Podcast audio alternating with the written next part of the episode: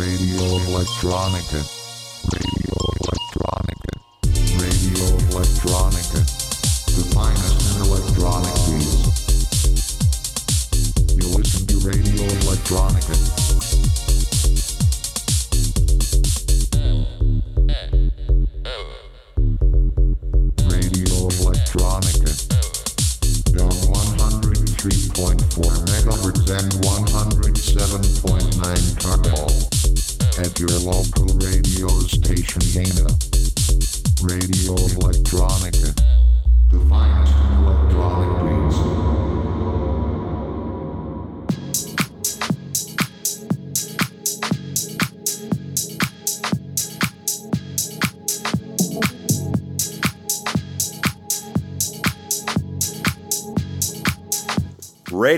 Electronica.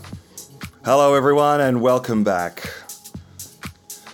My name is Nick Spurway. It's good to have your company on what is a Saturday night. It's quite cold here in Melbourne at the moment. I hope you're all staying warm, or for our Northern Hemisphere friends, getting warmer.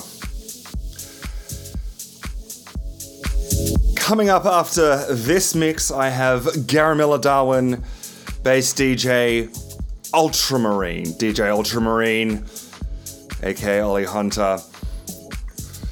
It was such a great chat with him that I actually had to cut my mix short because he was just telling so many amazing stories. So I look forward to you guys hearing it. And this song right here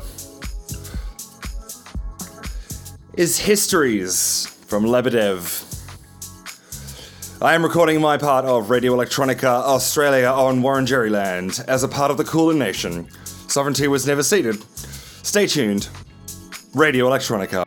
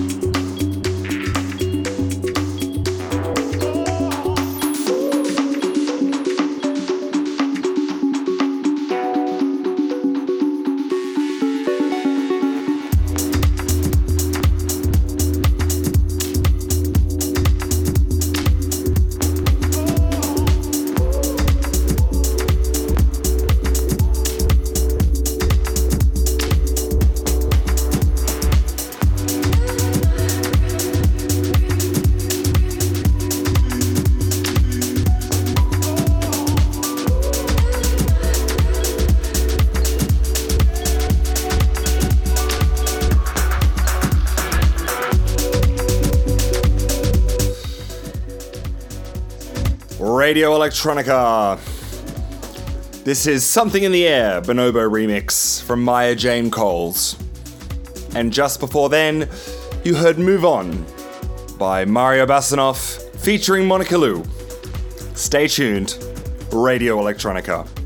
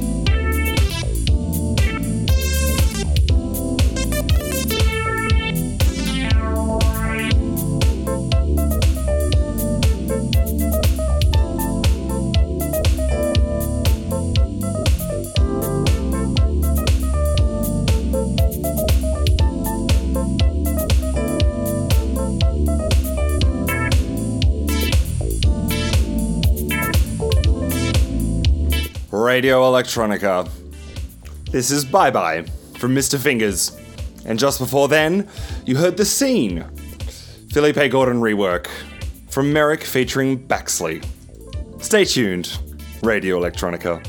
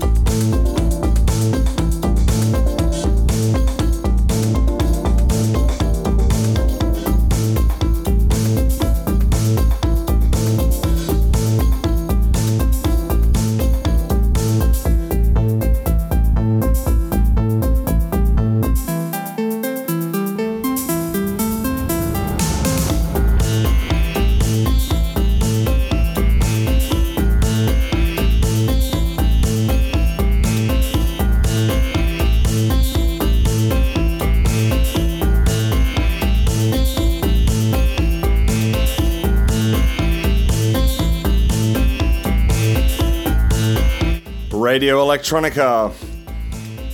This is Jigsaw from Superstar. And just before then, you heard Warm Priority from Project Pablo. Stay tuned. Radio Electronica.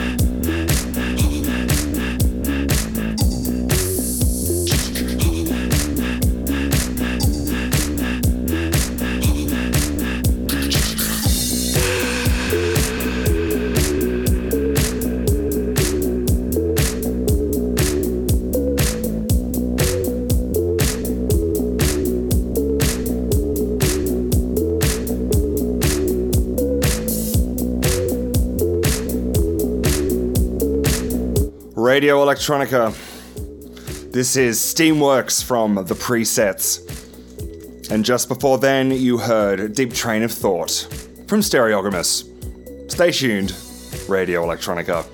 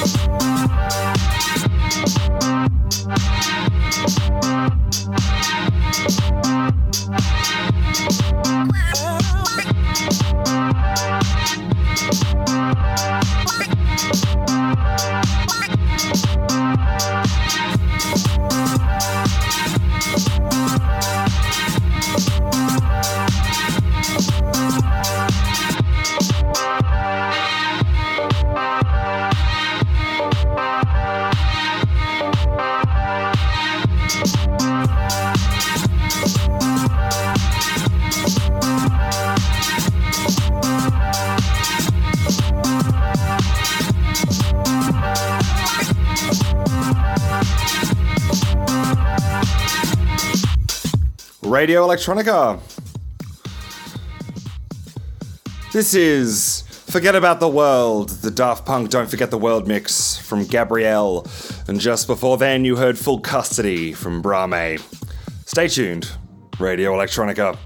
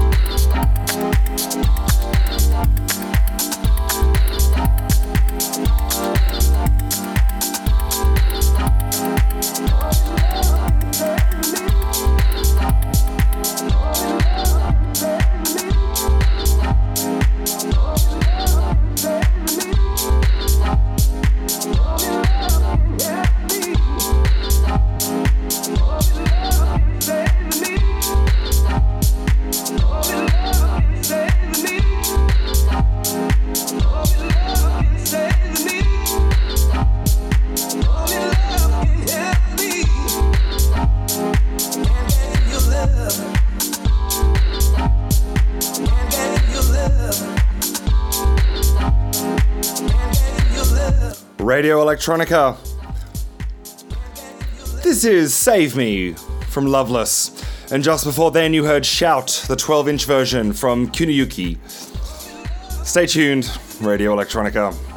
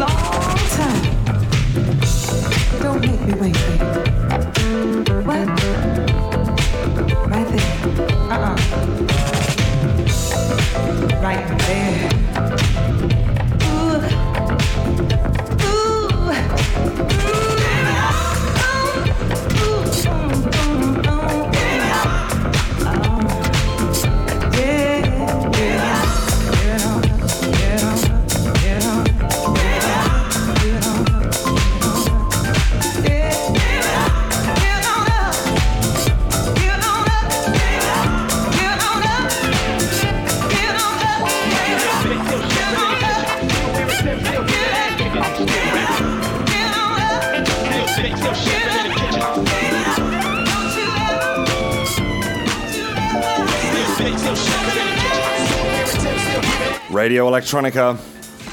This is Yeah Yeah Yeah from Slugfather.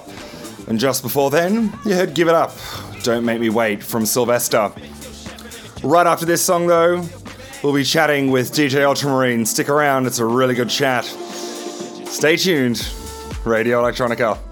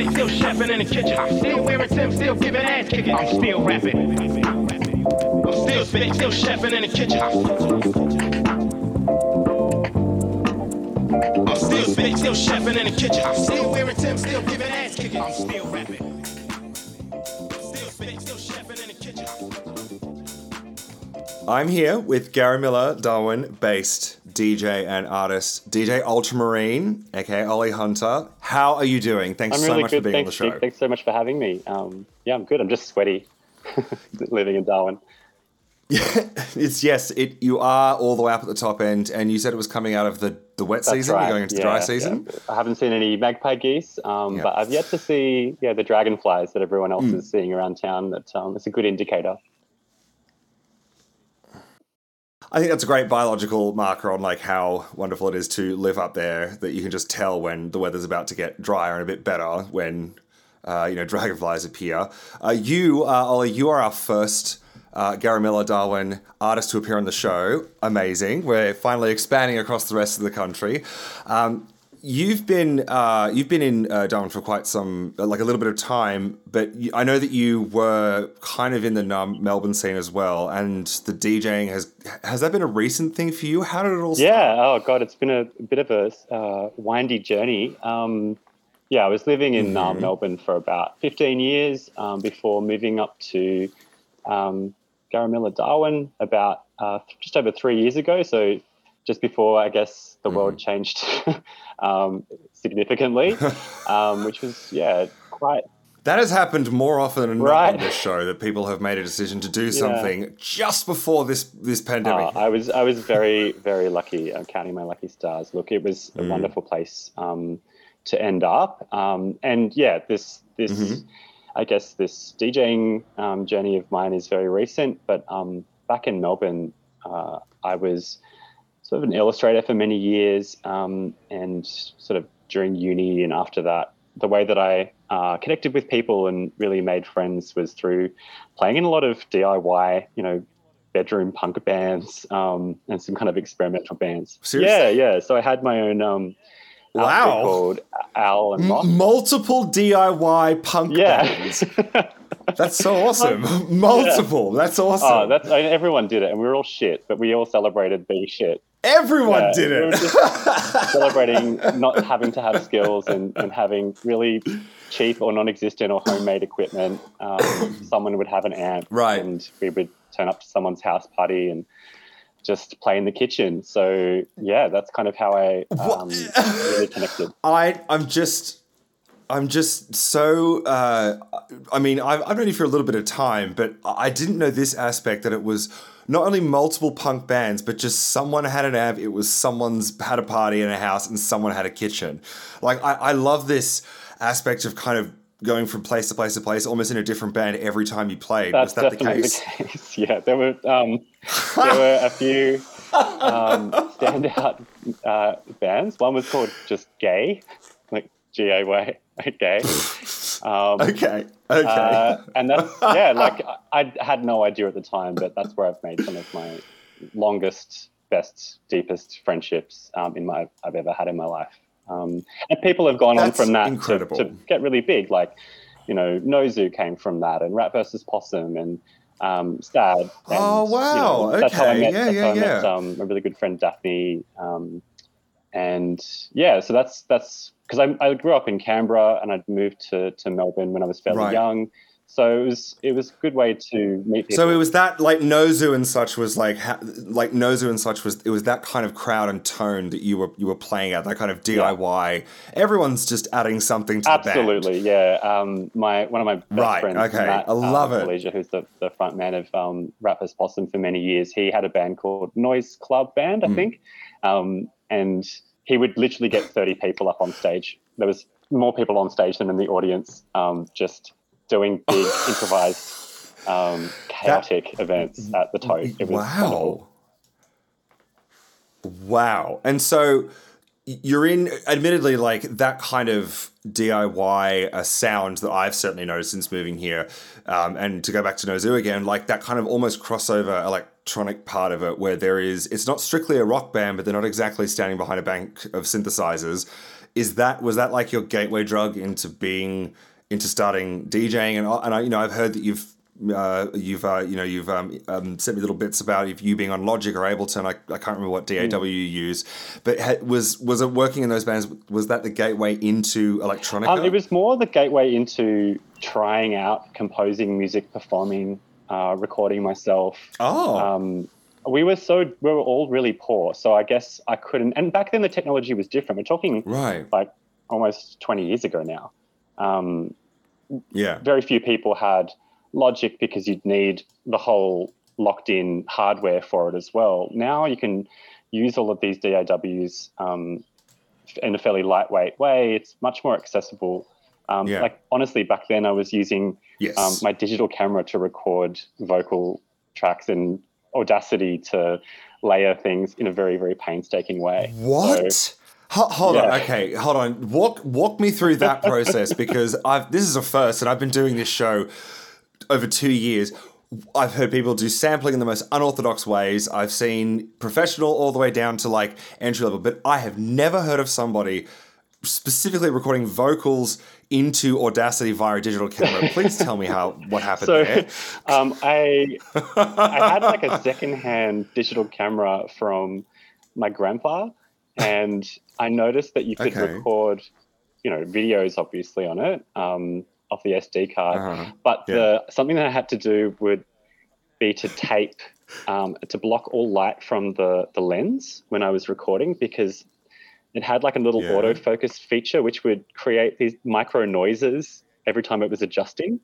Oh, the the servo That's moving right. the That's zoom right. lens. Yeah, yeah. So I would have to block Right. that usually with like I don't know a scarf That's or something, smart. and record that What? and put that into the, the laptop, and then it wasn't even a laptop. I think it was a desktop computer at the time, um, and then uh, listen back with my headphones through the computer and overdub that way.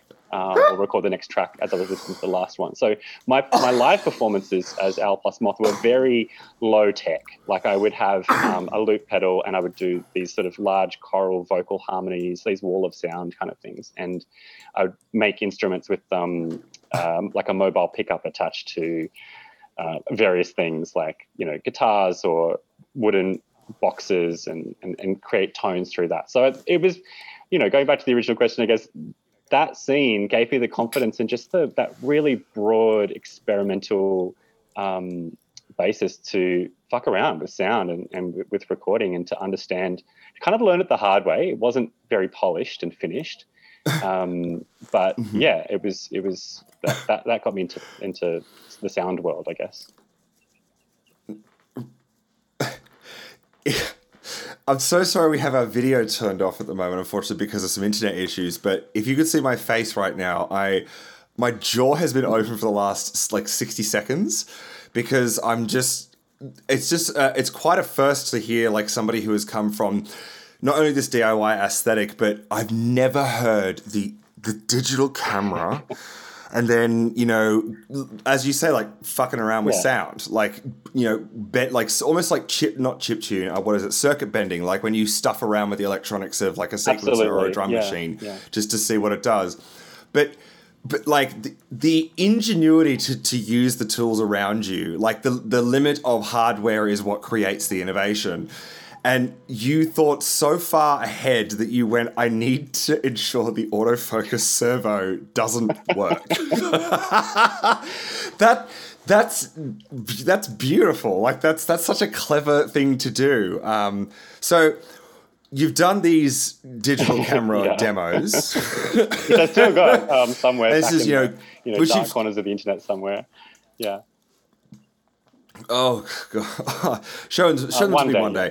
um, but now, you know, DJing has been a relatively like a, a relatively recent thing, and you say that you've you did this starting from say fifteen, or almost twenty years ago. Were you always working? Uh, with uh, these kind of bands, like uh, up until you were DJing, was there a gap, and then you just picked up DJing and, and producing? Were you producing the whole time? What happened in between, say, 2020 and uh, that 15 years ago that you were talking about? Yeah, there's been a really huge gap. Yeah, a really, really huge gap. I guess the the, Mm, okay. the largest one was, Yep. um, you know, not having three or first four service jobs and, you know, having them over the, the weekend and going to parties or playing opening shows or just going to other people's shows like that that sort of chaotic fusion of always being in that, um, I guess, uni world of, of um, people's creative lives. Um, you know, that that gave way to professional life. You know, I worked in uh, design world for, for a long time, um, and just that took up a lot of my time. And um, there's probably about a ten year gap, eight to ten year gap between that and, and coming back to to music recently. I think it's probably only in the last three years um, that I've come back to it, which feels really Since nice. moved, it feels really. really really nice to come home. Um, but the other thing is also like you know I've during that des- design um, phase of my life, I was also much more focused on the visual. So I was an illustrator. I was I was Of course. a painter, uh, painting studio, um, and I, I was just throwing all of my energy into that. And I think it's kind of paid off Mm. in a sense that um, although they're very different media, uh, approaching composition or approaching um, the the, the the dimensional aspect or the visual aspect of sound and the textural aspect um, is much easier having had a creative practice for a long time, um, and just that sort of the discipline and uh, of being self motivated to to work on things. Um, that's also just a really good foundation to have. Yeah. Yeah, I uh, I fully agree. As someone who procrastinates like there's no tomorrow because of ADHD, uh, the the satisfaction of actually starting something, boy, I wish I knew what that was like, uh, or finishing something. That's incredible that you you spent this time away and you you obviously you being an, uh, an illustrator, you are an uh, an artist and a painter. As I've seen, uh, I think that's really how I first started noticing you was the portraits you did of some wonderful people, including our, one of our faves, Simona. Um, and was it because did the DJing interest you because you had spent so long using your site and like you wanted to try another sense, or was it just like something that appeared because of, as a lot of guests have said, in the pandemic, I just got bored and I did this and I became a DJ, like that kind of thing. What what was the what was the story? I mean, there? I don't know if it's super connected to the pandemic. Um, it's really just. no, I think it's no. That was that was sorry. By the way, that was just a that was just an example. That's okay. I mean, there's probably a, a, a side story somewhere, but um, being in Darwin, um, I think, is the biggest reason. Um, and it was completely accidental. Like um, my housemate, Wow. um, who's also a, a learning DJ, um, uh, DJ Laser Cute. Tunes. Um, so she, her, and I. Um, DJ Laser that's Tunes. Get him on the Yeah. show. Get I- on the I'll show. Get her on the show, absolutely. Um, so we uh, got asked to play at a friend's event. Um, there's, there's a queer event up here called Fanny's at the time, um, and now it's called Peachy Party. Mhm. So you know they were they were looking for queer Mhm. DJs, and you know that's the thing about a small town like Darwin. People know each other pretty quickly, and there's a great community, and um, there are all these kind of opportunities right. that I'm not sure would have come up if I was still living in Darwin and just you know fucking around and learning equipment. Like I literally um, bought a friend's decks uh, very like recently, and I was just learning it. But it's just that you know again that sort of just punk rock attitude. We're like, why not? If we're shit, we're shit. But why not? Um, what's the worst that can happen? So. Um, If we're shit, we're shit. Why yeah. not? I love that. I love it. It is. It you, you do a very big punk like vein that runs through a lot of your approach to this, which is is very uh, is very. It's just yeah. I've I, we have not had people who have said that before. It's usually been just oh I was young and I got into music or something. But you're like no, it's like full on DIY punk. Yeah, Yeah. excellent, amazing. So yeah, so you were playing at this. Uh, you were, you were playing at this party. Yeah. Yeah. So, um, and that way, I just really enjoyed it. It was the first time um, in, as I said, like about eight, ten years that I was back on stage, and I had that um, interface between myself and the crowd that made it just a little bit easier to manage that stage fright that I think was a huge um, reason I backed away in the past Right. from um, from performing. You know, it was all there was a lot of pressure Right. And with DJing, it was very different because I could really perfect a set and I could really enjoy listening to music. It wasn't about necessarily something that I solely was creating myself. Um, so I didn't feel that sense of judgment. Um, and it was much more accessible and inclusive. You know, the, the whole point is about making sure people have a good time and, um, you know, introducing people to lovely things and treasures that I've come across. So it felt much more communal and I felt instantly very comfortable. So straight after that, I was like, I really want to take this seriously, um, and I want it to be something that I yeah devote significant time to. That is fucking lovely. That's a really lovely thing to hear about. You know that you're comfortable in that space, and you've got the decks as that insulation for that stage fright. I felt that stage fright as well, and I do agree that like being on that little that little barrier, it's like the closest you can be to everybody without actually being in the crowd. And it's it's kind of a little nice bubble to, to be in. And so after that party, do you, have you played a lot in uh, uh, in Darwin, uh, or is it just kind of something that is uh, an extra hobby? Mean, it's definitely a hobby, um, just at this level of, of skill Yeah. that I'm at. Um, but I always, at the same time, try to take it really seriously. Like I rehearse, um, you know, for an upcoming set. There's nothing like a deadline and trying to not look shit um, in front of lots of people to, to motivate you. Um, yeah. Yep, yep. So How about um? So tell us about uh like DJ Ultramarine. So I know uh you know from from reading your bio as well that it's about it's steamy. It's and that's exactly what Darwin is. It's way up. It's way up on the top end of Australia. Is like but Ultramarine though makes me think of like the ocean in that way. So where did that name come? Uh, okay, so um, I'm a I'm a really oh, here we go. uh, hardcore Cancerian. Um, I'm very I'm Ah. very much a water sign and like a obsessed with the ocean. Um, I live near the ocean now. I, sort Ah. of you know, spend a lot of time Yes, growing up true. near the ocean in New South Wales. Um, when I was younger, Okay. um, I don't know. I'm just a water. I'm a water baby. I always have been. And ultramarine. I, I, a I water don't want to go too deep about it, but it's actually um, a bit of a reference to my um, painting past, where there was this pigment called ultramarine, Ah. which was the most rare and expensive pigment for thousands of years blue? throughout history because it was the blue that was the color blue that was so rich and deep um, that people had to sail halfway across the world um, to get it. So it was ultramarine, the blue from across the sea. Right. I thought yeah, because as a as a yeah as an art student myself, I was like ultramarine. That's like the bluest Yeah. blue. It's like the most like famous blue. That's right. Yeah. Okay. That makes perfect sense. That's all tied in. Yeah. That makes perfect I mean, they sense. synthesized it. I in the- love it. I love it. 19th century, so it's not super expensive anymore, and people don't have to break their backs mining it. luckily.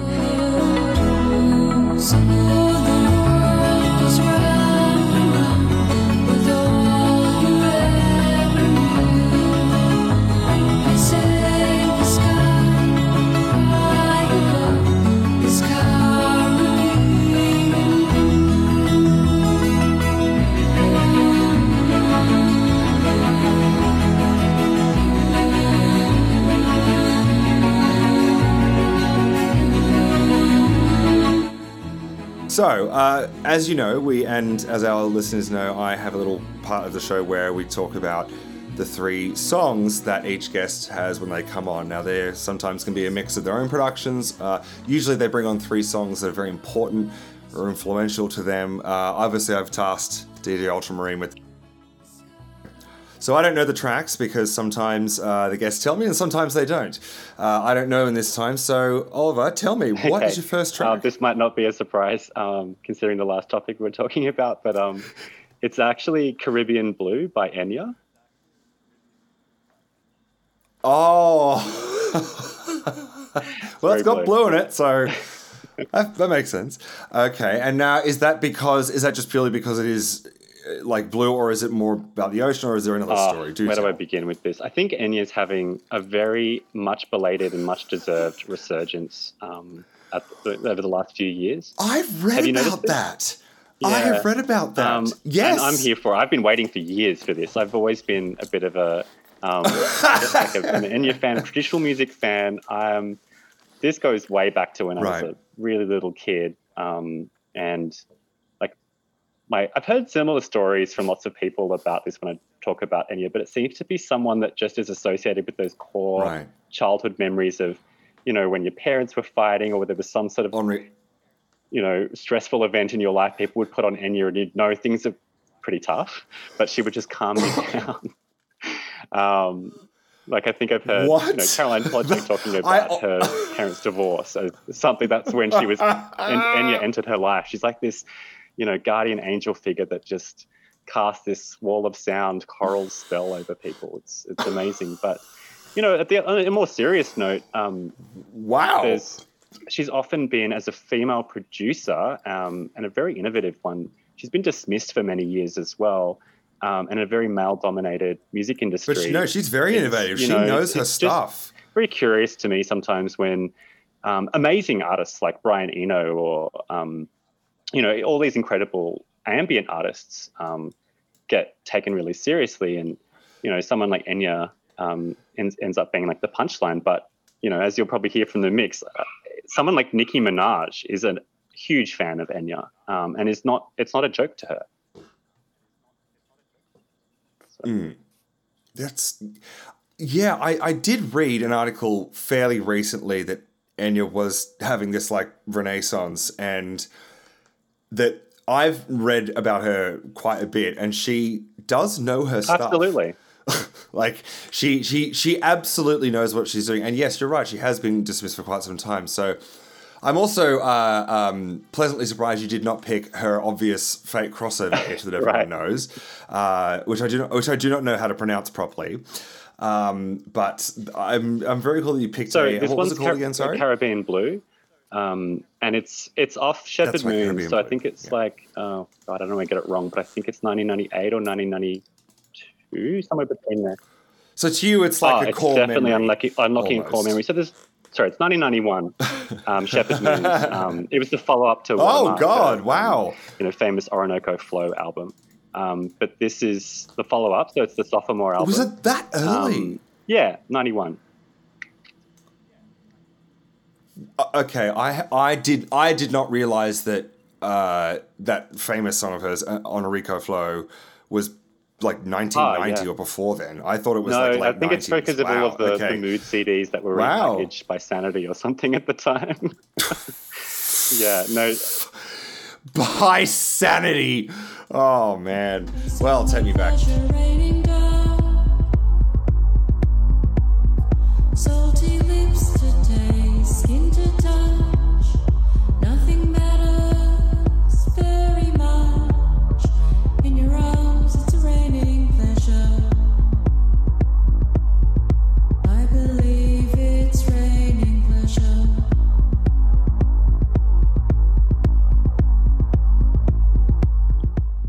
Amazing. Okay. Now, your second song, tell us all about it. Which so one yeah, this it? one's um, I guess it's one for that that story that I told before about my time in in Melbourne and, and what that DIY scene meant to me.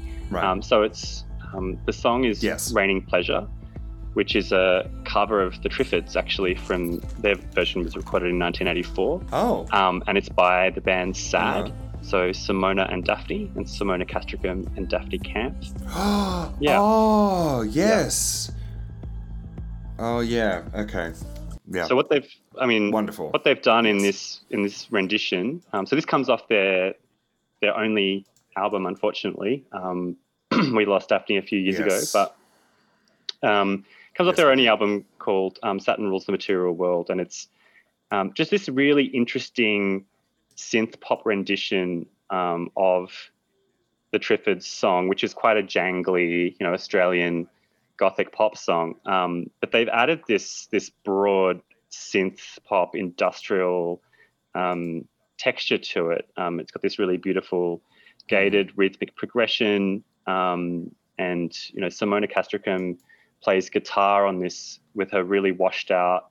Um, like high reverb Mm. guitar. I think it's this refrain is sort of like a, a throwback to a Robert Smith or Joy Division lineage. Um, and of course, you've got Yeah, Daphne yeah, yeah, Camp's yeah. vocals on it um, that just soar beautifully um, o- over the whole thing. It's just got this really driving energy. Um, it's very cinematic to me. Um, this, this, especially the pad sounds. Um, so yeah, it's it's Yeah. quite it's quite special because it was this you know treasure that the two of them created, um, and they're both important people in my life. yeah. And I just wanted to sort of, you know, Yes. pay tribute to, I, I guess, Daphne's impact and contribution to Australian music in general. I mean, it was phenomenal. It's felt by so many people that I mentioned. So, you know, like Sui Zhen, Yep. um, Nozu. Simona Castricum, um, this this all these people that, that this sound touched. So and she also mentored me. I mean, we lived together for a while, and she probably was the first person to introduce me to keyboards. Really? synths, and um, she was in a lot of those punk bands as well that I mentioned before. I did I did not know you lived with her for a while. That's um that's incredible. She yeah she is a force to be reckoned with, and yeah, uh, Sad is a re- was a really great project, and uh, yeah, I love it. Um,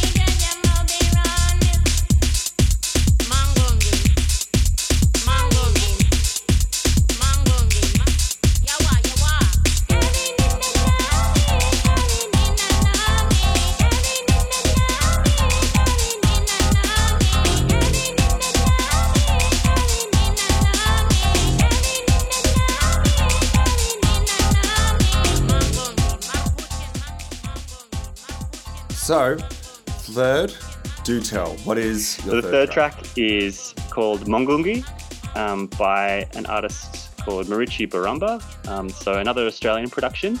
Yep. Oh, Um, and this was Hmm. produced by Martin Jean Laurent, um, aka The Girl. Um, So yeah, this is really interesting. Hmm. Yes. I mean, I, I heard it uh, about three years ago, um, and it's something that's that feels like I'm coming back to a lot of Australian music. Um, this is an Indigenous um, woman singing um, in her Mhm. um, native language. She's a Turrbal Gubbi Gubbi woman. She's a songwoman, a law woman, you know, an Mhm. elder um, of the Turrbal, but she's also a mezzo soprano. So she's a you know trained opera singer. Um, Whoa. And she, yeah, she Whoa. she had this top charting US hit in the 90s. Um, I think it was in the US dance charts called Aboriginal. what?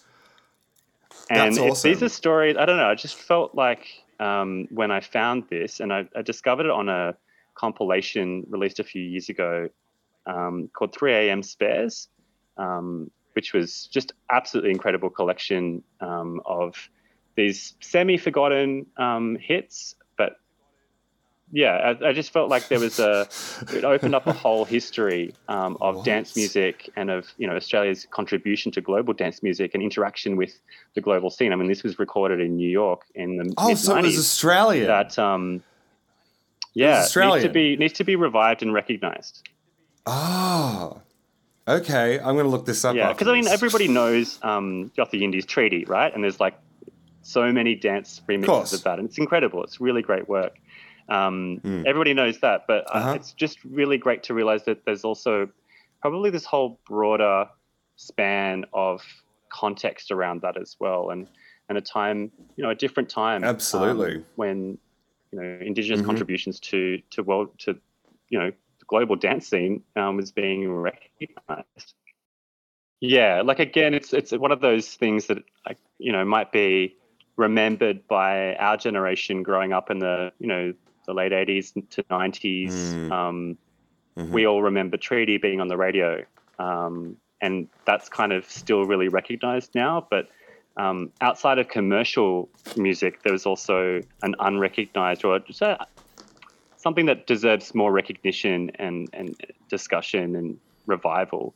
Um, the sense of what was Yeah. happening probably in the underground and the dance scene as well um, throughout lots of places in the world. So it's the, the context of, of indigenous contribution to, to dance music, I think, is, is only just beginning to be understood. Um, and yeah, we need to acknowledge it. Yeah, I completely agree. I look forward to looking up this uh, compilation. You'll have to send me the uh, the name of it after this. That's uh, incredible because yeah, Treaty is just about the most well known export in that space, and Treaty was actually around before I was born. So it to hear it now, it's wonderful. But you're absolutely right. When there's there's so many other doors that we can open to recognize our country's export of that music and like to celebrate it uh, internally as well. Um, what a tremendous selection! I love it. Uh, thank you for sharing that with us. Um, now, uh, the last thing we do before we go is where can people find uh, your your sets, your art, your any, anything like that? Tell us where can we find DJ Ultra? Um, so I've got some shows um, coming up, just a couple that I can probably talk about. Um, So there's uh, Wide Open Spaces Festival in um, the Northern Territory. So it's a few hours outside of Alice Springs, if anyone happens to be there. And that's on the between the 28th and 30th of April. And I'll be collaborating with um, uh, some local designers, some local fashion designers called Sister Buffalo.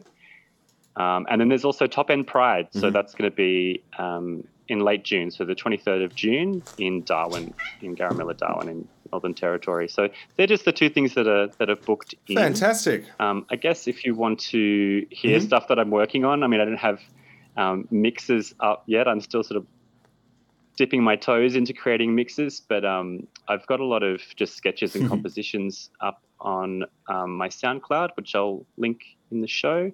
Um, and Yep.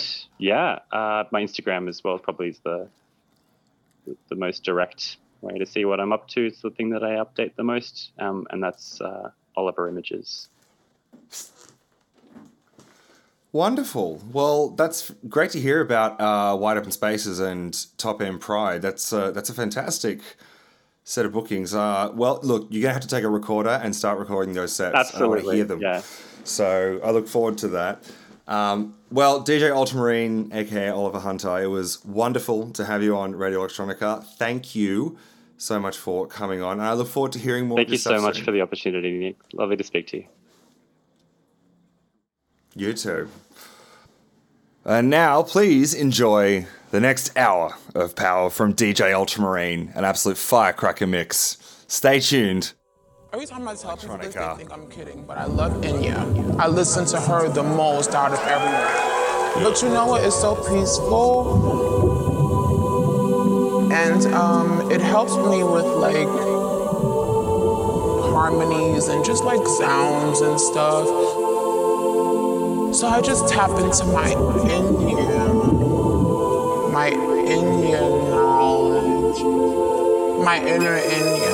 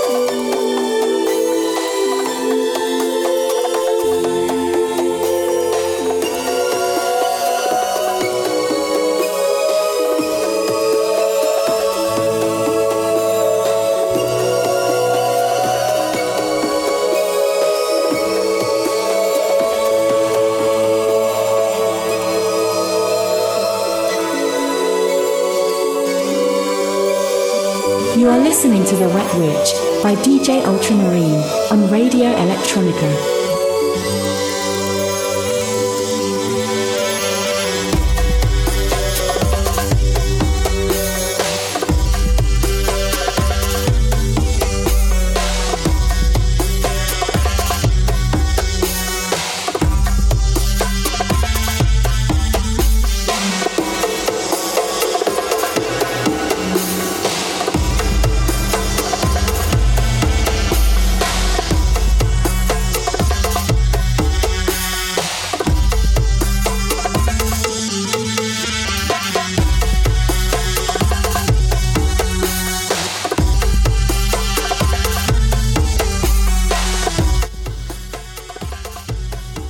Radio Electronica.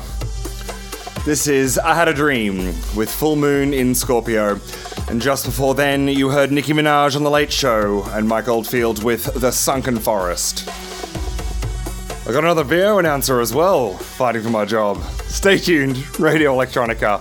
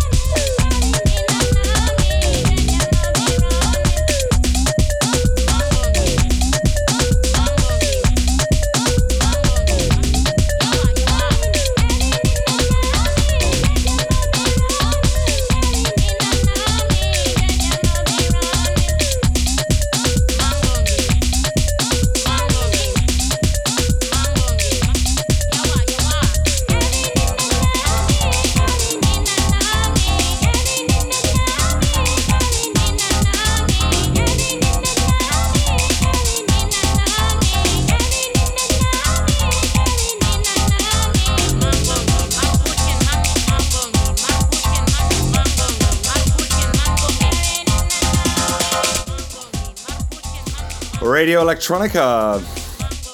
This is that aforementioned track, Maroochy Barambah, with Mongungi, the dance mix. And just before then, you heard Greg and King Dudu with Dembo Tronico. Stay tuned, Radio Electronica.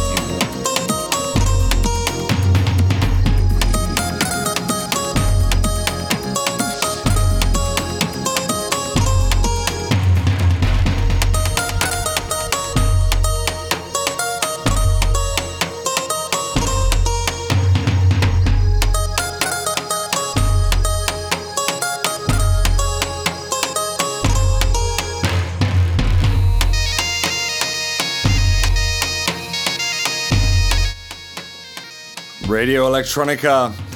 This is DJ LKM with Jamadani Vija Vija. And just before then, you heard the new composers with The Sputnik of Life, 2017 remastered version.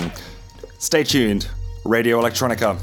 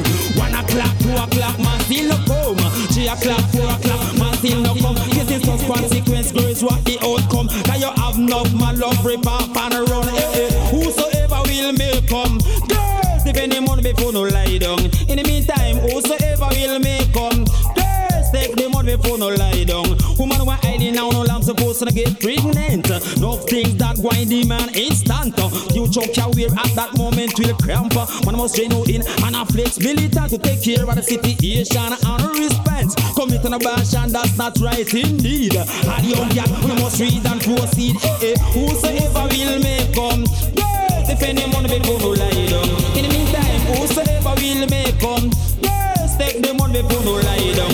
Nobody can about nobody go tell her friends, say that's not done. That now go up, come and no want to the income. Woke up on the money, man, one of the nicest. Fun tell if you work the money, work the money, and bring it come.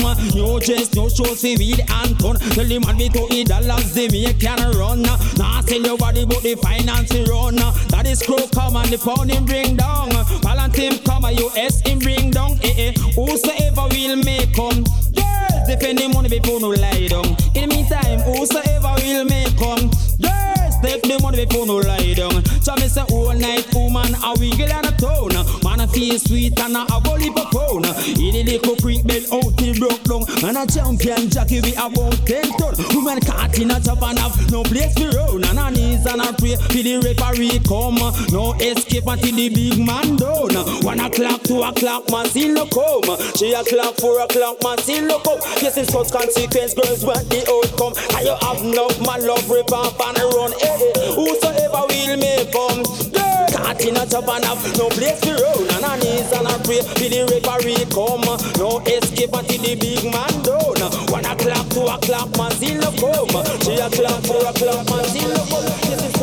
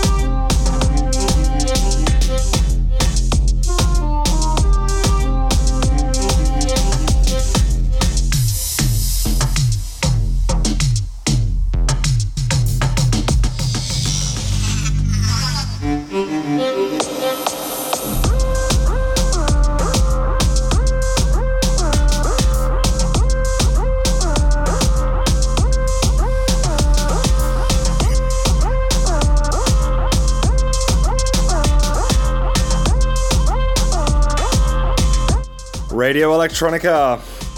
This is Luca Duran with Noches de Rosas. And just before then, you heard Terry Ganzi with Whoever So May Come. Stay tuned, Radio Electronica.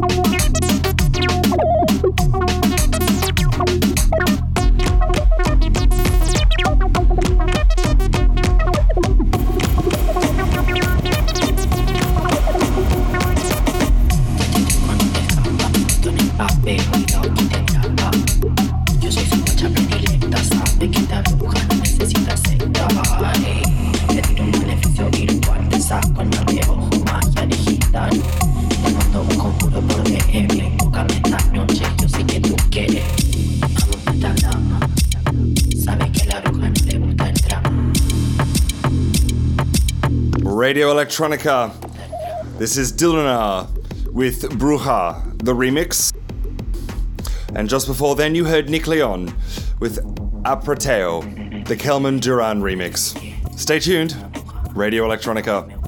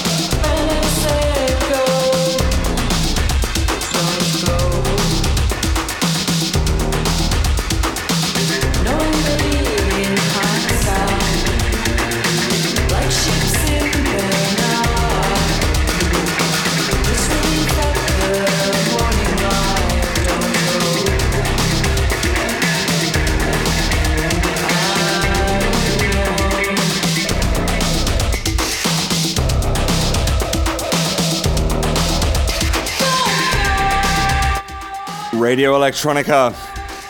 This is Sad with Don't Go. And just before then, you heard Choosing with Essa. Stay tuned, Radio Electronica.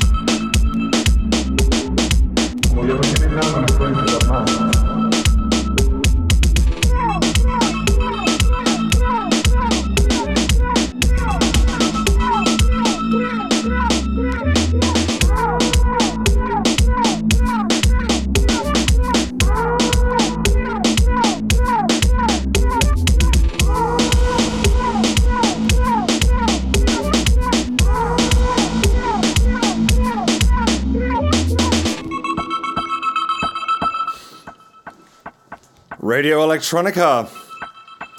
This is Wani Depp with Pass, P A R C E. And just before then, you heard Shredder, Blood, Sweat, Tears, the Curses remix.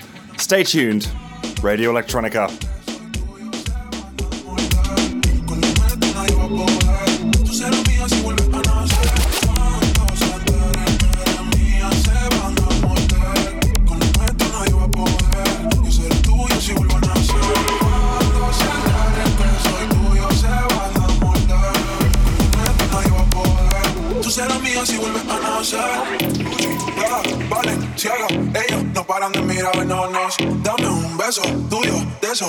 was no part of the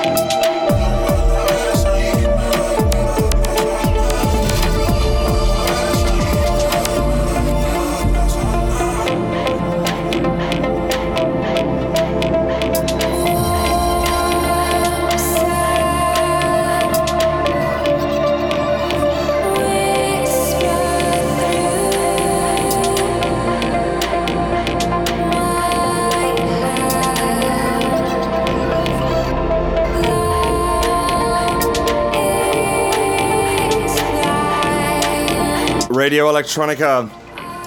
This is merely with Vixen's Scream. And just before then, you heard Mersabe with Morda. Stay tuned, Radio Electronica.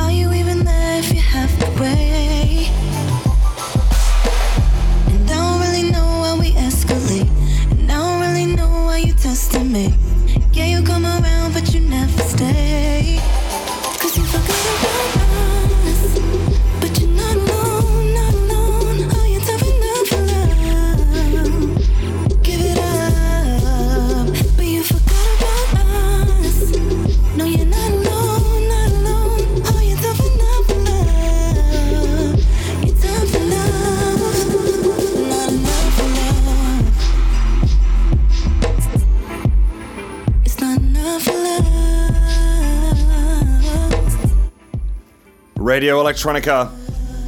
This is Kalila with Enough for Love. And just before then, you heard Yoko Kanno with Idol Akino Arai. Stay tuned, Radio Electronica.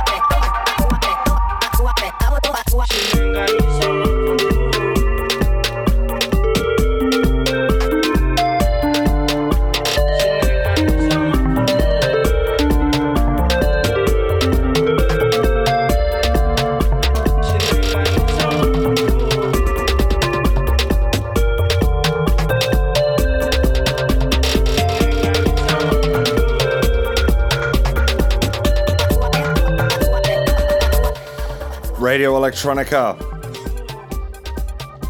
This is Sintrovert with Todas Esas Noches Contigo. And just before then, you heard Dinamarca with Soul. Stay tuned, Radio Electronica.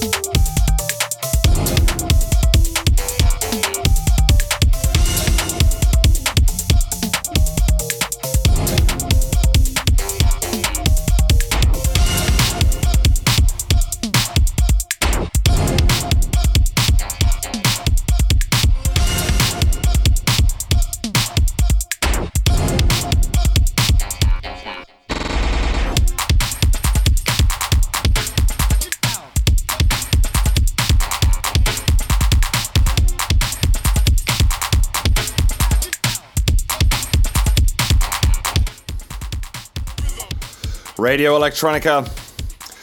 This is Ands with Inner Circle.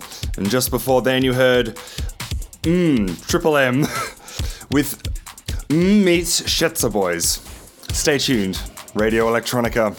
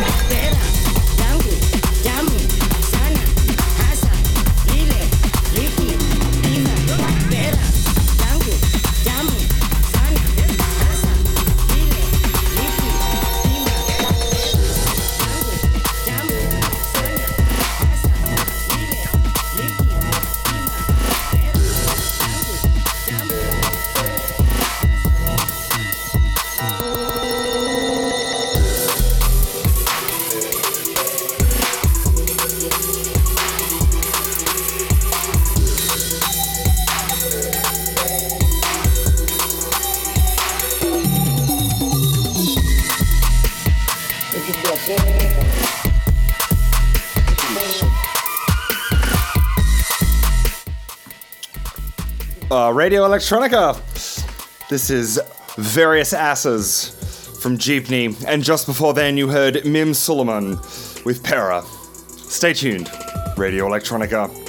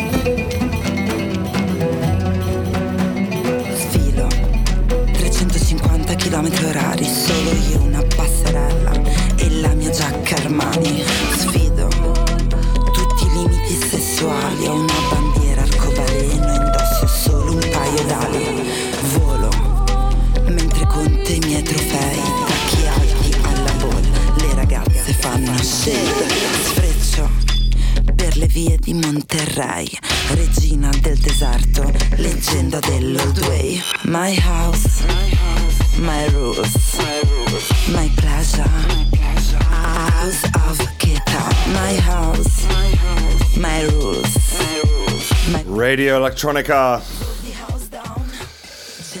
This is Populous with House of Kera. And just before then, you heard Azamali El Rey di Francia. Stay tuned. Radio Electronica. My house, my rules, my pleasure. My House